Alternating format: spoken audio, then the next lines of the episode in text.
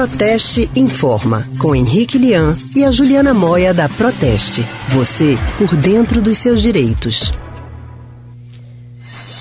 A chegada do verão não traz apenas o sol, mas também uma oscilação na temperatura que provoca chuva em algumas regiões. Em anos de seca, essas precipitações elas podem ser muito fortes, ocasionando problemas como enchentes e desastres naturais que atingem a população, trazendo vários, vários danos. Mas será que é como é, se proteger de prejuízos como alagamento de residências, perda de carros e eletrodomésticos? É o que a gente vai saber agora conversando com especialista em relações institucionais da Proteste, Juliana Moia. Juliana, boa tarde. Boa tarde, Lilian, boa tarde para todos os ouvintes também. Juliana, o verão se aproxima. Nesta época do ano, as cidades são gravemente afetadas pelas chuvas, né? Aí as pessoas acabam sofrendo danos em decorrência de enchentes. Quem tem direito à indenização? Essas pessoas que sofrem, todas elas têm direito?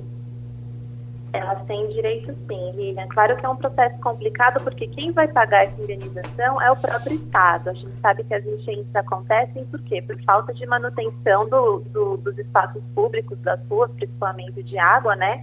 E aí as pessoas acabam perdendo seus bens, inclusive em decorrência disso. Nessas situações, a nossa jurisprudência tem entendido que o Estado tem responsabilidade de indenizar e, via de regra, quem faz isso é a própria prefeitura. Então, o cidadão precisa acionar a prefeitura. Se, se uma pessoa ela teve a casa afetada, né, no caso dessa enchente, uhum. o primeiro passo para ela obter essa reparação é procurar a prefeitura? Isso, é importante reunir provas, né, como fotografias, vídeos e toda a documentação necessária que comprove a dimensão desse dano. E depois é importante que a pessoa procure uma assistência jurídica, né, seja através de um advogado ou da defensoria pública, que também pode apoiar nessas situações. Uhum. Em relação ao seguro de, de automóvel, né? Em regra, ele cobre os danos ligados a enchentes ou essa cobertura ela deve ser contratada em separado, porque a gente cansa de ver, principalmente na televisão, né?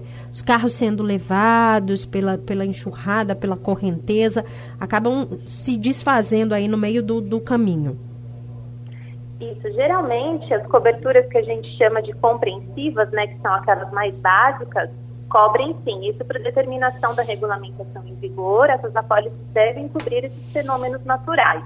Mas uma coisa muito importante, Lilian, é que a seguradora sempre vai verificar qual foi a responsabilidade do motorista nesse evento.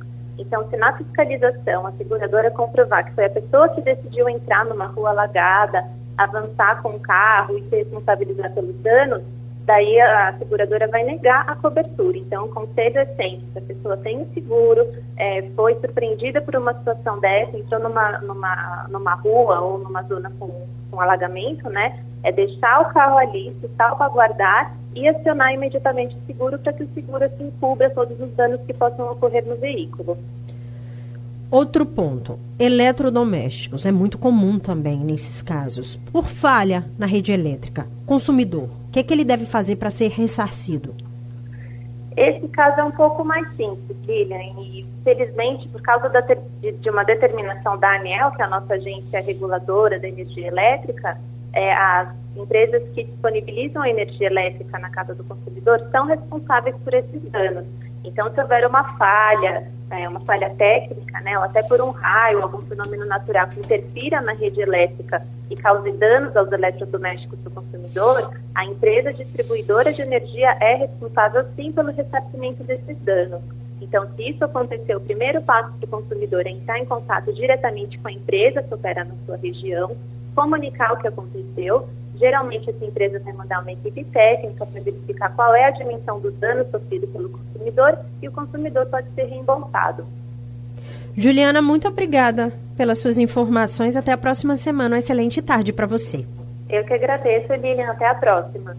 A gente acabou de conversar com a especialista em relações institucionais da Proteste, Juliana Moia. Sai daí não, tá? Porque depois do nosso intervalo tem o consultório. O consultório do Rádio Livre é já já.